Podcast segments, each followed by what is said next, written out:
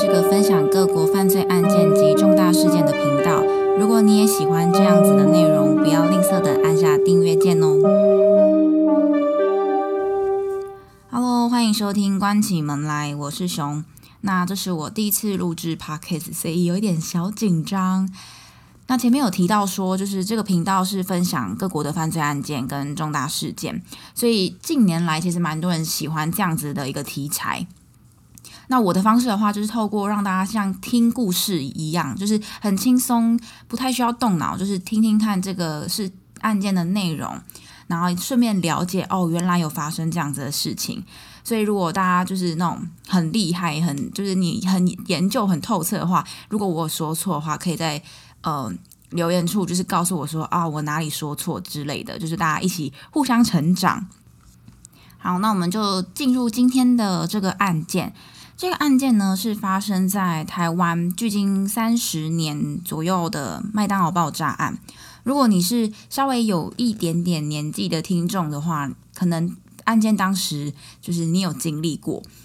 那这个案件呢，发生的时间点，我自己是还没有出生，这样，所以我后来在网络上看了一些文章、一些纪录片。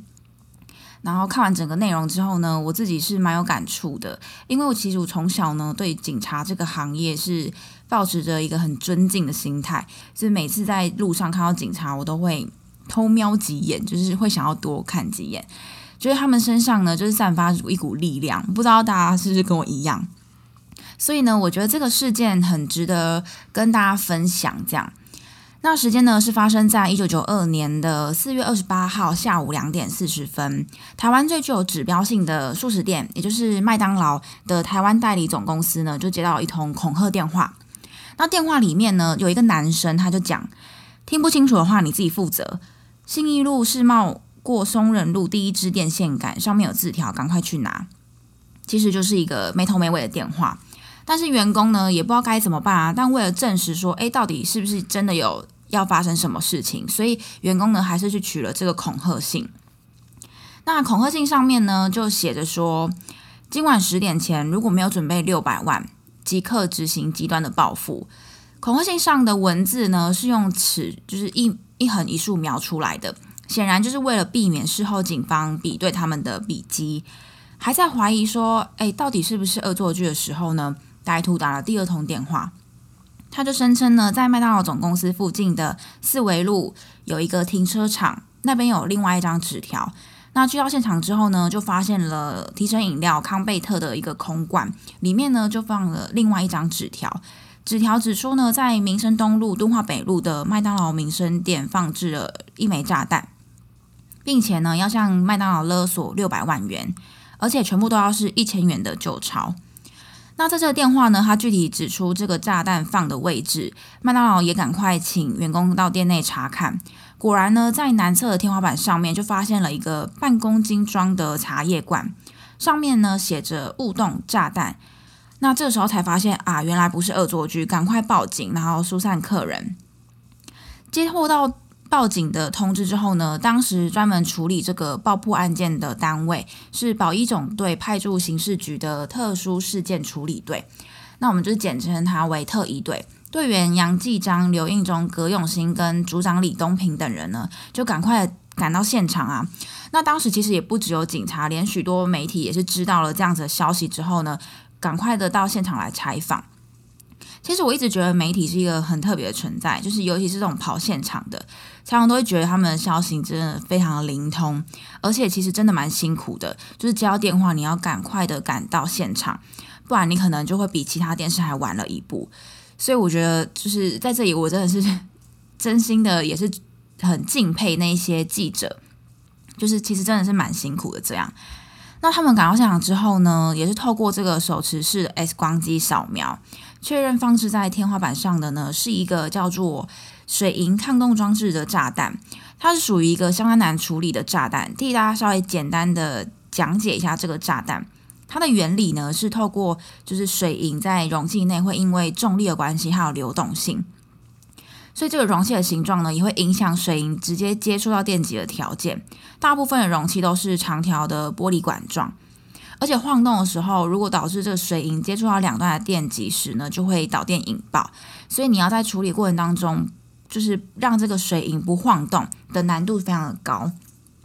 那由于这个炸弹呢是被安放在狭小的天花板上面，所以呃是非常极难取出的。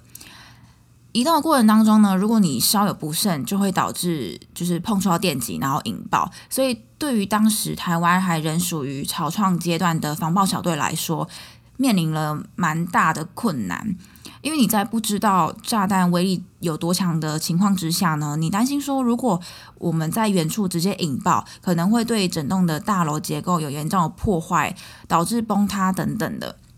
但是如果你又要移动这个炸弹的话，你没有更先进的装备辅助，势必呢就是要有人力来负责移除。只是问题来了，谁要负责移除这个炸弹呢？就如同刚刚讲的，没有先进的装备辅助之下，其实就是一个赌上自己性命的任务。没有人出来就是自告奋勇说，哦，他要出来以解除这个炸弹的话，其实都是很正常的。因为其实我们设想哪一个普通人能够做好牺牲自己的生命的准备？但这个时候呢，真的有人站出来了，是一个警专七期毕业才刚满两年的特一队员杨继章。他其实很简单，他就是说今天是我值班，就让我来处理吧。短短的一句话，其实蛮难想象他内心的状态。那晚间七点左右呢，杨继阳就穿起这个防爆衣，戴上头盔面罩，这个是他唯一有的装备。那他要大家都退到外面，就是他他要一个人自己独自留在南侧拆炸弹。长官呢在行动之前，你也有特别嘱咐他说，如果任何状况，你一定要马马上下来。但是因为其实这个炸弹它极为敏感，所以在拆除的过程当中需要耗费极大的专注度跟体力，心理承受的压力跟面对死亡的恐惧呢，更是难以言喻啊。因此在拆除的过程当中，就是在外面的队员刘应中呢，曾几次向他询问说：“诶，要不要换手？”但是他人说不用，坚持自己是自己就是坚持自己值班，所以由自己来处理。那就在此时呢，厕所突然传出了巨响。原本在外面贴着墙壁仔细聆听里面状况的刘应中呢，也吓了一大跳。就是刹那间，他的耳朵呢，也因为这个巨响什么都听不到。那同时呢，爆炸导致了玻璃碎片也全部冲出厕所外面，甚至有部分的远景挂彩。但大家心里其实都只想了一件事情，就是杨继章呢。那大家赶紧就是冲进厕所，只见他的双手手腕以下呢，就遭到炸断。防爆头盔跟防爆衣外层呢都被炸破，就赶快叫救护车跟急救人员前来抢救重伤的杨继章。当时呢，有电视台记者拍下了爆炸当时的就是现场影像，所以就是刘应忠呢，他冲到室外，然后大声的嘶吼着说：“救护车快一点！”就其实这个画面呢，不管是当年还是现今有看过的民众，都还是会感到很鼻酸。被送上救护车之后呢，其实他意识已经很不清楚了，因为他的内脏呢被震波震碎，那不断的吐血，送往长庚医院呢急救不到一小时，晚间八点的时候便因为他的内脏破裂、失血过多宣告不治。但其实这一切呢都还没有结束。当天晚上九点多，警方呢在第一通电话称的松仁路现场电信局对面的草丛里面，发现了一枚歹徒放置的说明弹。跟麦当劳放的那个炸弹是一样的。那为什么说它是说明弹呢？因为在附近呢，它有放一张说明的纸条，告知如何拆除这个水银炸弹。但因为这次的炸弹呢是放在室外，所以防爆人员呢就在远处利用水炮直接引爆，并没有造成任何人员的伤亡。隔天四月二十九号下午两点呢，在永和的麦当劳南侧天花板上呢，又发现了另外一枚茶叶罐装的炸弹。这次店员呢，还没有等到警方到场，就自己先处理了。那乡里陈建中跟店员杜家庆呢，试图在远处用长竹竿想要移动这个炸弹。那最后呢，就是仍然引爆了这个敏感的水银炸弹，两人分别受到轻重伤。那厕所附近呢，刚好有两名小学生也正在用餐，也不幸遭到这个炸弹的碎片割伤。十五分钟之后呢，传出台北林森北路的麦当劳也发现了另外一枚茶叶罐的水银炸弹。那这次员工呢，并没有轻举妄动，等到警方到达现场，立刻疏散，然后封锁现场。考量到这几次的爆裂物呢，它的爆炸威力都不足以破坏整个大楼，所以决定不再移动炸弹，就是直接在现场做引爆。两天内呢，歹徒放置了四枚炸弹。其中三枚呢放在麦当劳，造成了一名员警身亡，两名麦当劳员工受伤。所以麦当劳呢立刻宣布说，全台五十七间的麦当劳停止营业，避免呢再让歹徒有可乘之机。那除了麦当劳以外呢，其实这个炸弹恐惧呢也蔓延到了其他的素食店，大家都纷纷宣布暂停营业。那麦当劳也宣布说，绝对不会跟歹徒妥协，支付这个六百万的赎金，反而呢提高了悬赏奖金一千两百万。警方同时呢也提供了一千万的破案奖金，总计两千两百万，创下当时台湾的最高破案悬赏奖金。爆炸案后呢，警方也是立刻组成了专案小组，搜捕可疑的嫌犯。当时的专案小组怀疑呢，歹徒所制造的这个水银炸弹并非一般简易的土制炸弹，同时他又使用工兵常用的 TNT 炸药，研判歹徒呢具有军事的背景，不排除这个炸药呢是由军中流出，因此整个侦办的方向呢也是朝着有受过军事训练的人。好在歹徒呢在恐吓信上遗留了两枚指纹，让警方呢找到了一些蛛丝马迹。那警方呢就先比对有没有前科犯的指纹档案，但是呢并没有查出任何符合的。那后来呢又透过一男指纹建档资料呢比对发现，呃当时有一个二十九岁没有前科的男子陈希杰是有重嫌。那稍微跟大家补充一下，就是以前的一男只要当兵就是要压指纹嘛。那后来呢，在民国九十年之后就取消了这个规定。陈希杰的背景呢是南港高工配管科毕业，服役的时候呢是海军舰艇兵，退伍之后他卖过茶叶，符合了这个茶叶罐的炸弹，但他的背景呢应该不具有制作这个炸弹的专业知识，因此呢就决定从这个点呢继续追查下去。那警方锁定陈希杰犯案之后呢，立刻前往中和的住所要逮捕他，但其实他都已经不知道跑到哪里去了。案发之后呢，陈希杰也从桃园呢寄了两封信，一封呢寄给妈妈，一封寄给警政署的署长。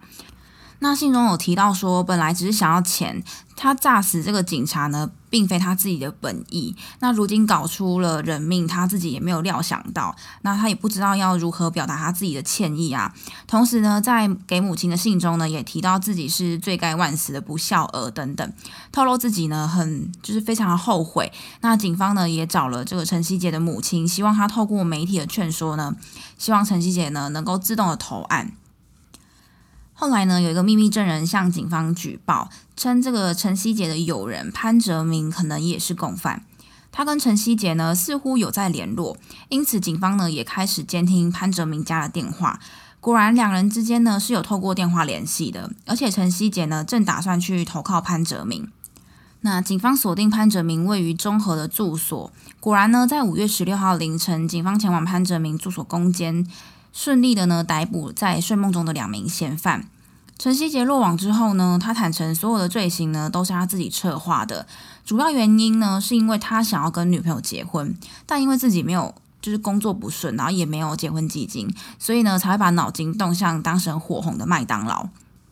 并且他声称自己是去书店找资料学习如何制造这个炸弹。再到中华商场的化工材料行买助燃剂、氧化铁跟水银导电的开关等等零件，而这个 TNT 炸药呢，则是早前潘哲明在工兵部队服役的时候，他趁演习的时候在军中偷出来的。那两人一共制造了十一枚炸弹，其中呢，曾经在新店山区试爆过六枚，其中一枚呢丢弃，然后剩下的四枚呢拿来犯案。前面有提到说陈希杰不具有爆破专业，那虽然潘泽明呢也是工兵退伍，但其实在军中里面也没有学过任何相关的技术，并且退伍之后呢，他都是从事一些水电工啊，开计程车，更没有机会接触到爆破。那警方呢也曾一度怀疑，认为这个水银炸弹。并不是一个外行人能够轻易学会的，所以担心背后呢是不是真的有一个具有爆破专业的场景人。后来呢要求两个人从头到尾的演练如何做出这个炸弹，没想到他们真的做出来了，就真的是靠自学，然后学会如何制作炸弹。所以这一撇除他们是犯人这件事情，我认真觉得超厉害。大家有这样觉得吗？可能是我文组的吧，我觉得这件事情对我来讲，呃，就是非常遥远。那这个案件呢，经过检方的侦讯起诉，然后求出死刑。经过半年多的审理之后呢，法院认为两个人在放置炸弹的时候，曾经有留纸条说明如何拆弹。尽管造成了一死四伤的惨剧呢，但这个歹徒并没有杀人的意图，所以判处陈希杰无期徒刑，潘哲明十五年六个月。那这整个案件呢，我一直觉得有一点矛盾。就是虽然他们很聪明，他们学会了自己就是制作这个炸弹，但是在炸弹附近呢放了说明如何拆弹的纸条。以他这个心态去发展的话，我觉得他一开始就知道，呃，也也不是知道，就是他一开始就认为警方会发现这个说明的纸条嘛。那距离他拿到六百万的目标不就更远了吗？那如果他认为警方会就是照他的方向，就是找到这个拆弹的纸条的话。麦当劳就更没有理由给他钱了，反而只会造成他被警方通缉追捕的这个结果。这是我自己就是觉得他的思考的方向有点奇怪。那大家如果觉得，哎，搞不好他不是这样子想，你也可以在下面留言告诉我说，哎，其实你觉得他应该是怎么想？这样。经过这次的事件之后呢，台湾大部分的素食店都将厕所的天花板采取密闭式的设计。就是你没办法任意的开启，避免往后呢又遭到恶意的放置危险物品。其实，在一九七零年代，当时全球各地呢都有一些炸弹恐怖的攻击，台湾其实有开始重视，但是因为这次的事件呢，就更重视这个炸弹的攻击的部分。那警政署呢，跟情治单位也都有派人呢到美国去受训，陆续有成立防爆科特殊事件处理队。那最后呢，在一九九五年的时候，配合组织调整为侦查第五大队。警政署呢也全面汰换，并且强化这些防爆装置，那加强训练远警拆弹的防爆专业知识。每半年呢都有一次的集中训练，那研究国内外的各大案例跟经验。那本案中呢，牺牲远警杨继章所穿的这个防爆衣呢，至今是被收藏在警察博物馆中，以供就是后人追思跟警惕。那我们都知道，这个忠烈祠呢，本来是只有侍奉军人的，但是远景杨继章的父亲呢，就向内政部部长黄祖文请求说，能让就是保护民众而牺牲的爱子呢，入祀这个忠烈祠。所以杨继章呢，就成为了第一位入室忠烈祠的远景。好，那今天的案件呢，就分享到这边。如果你们有什么特别想要听的案件呢，也可以在留言处就是留言。那我们就下期见，拜拜。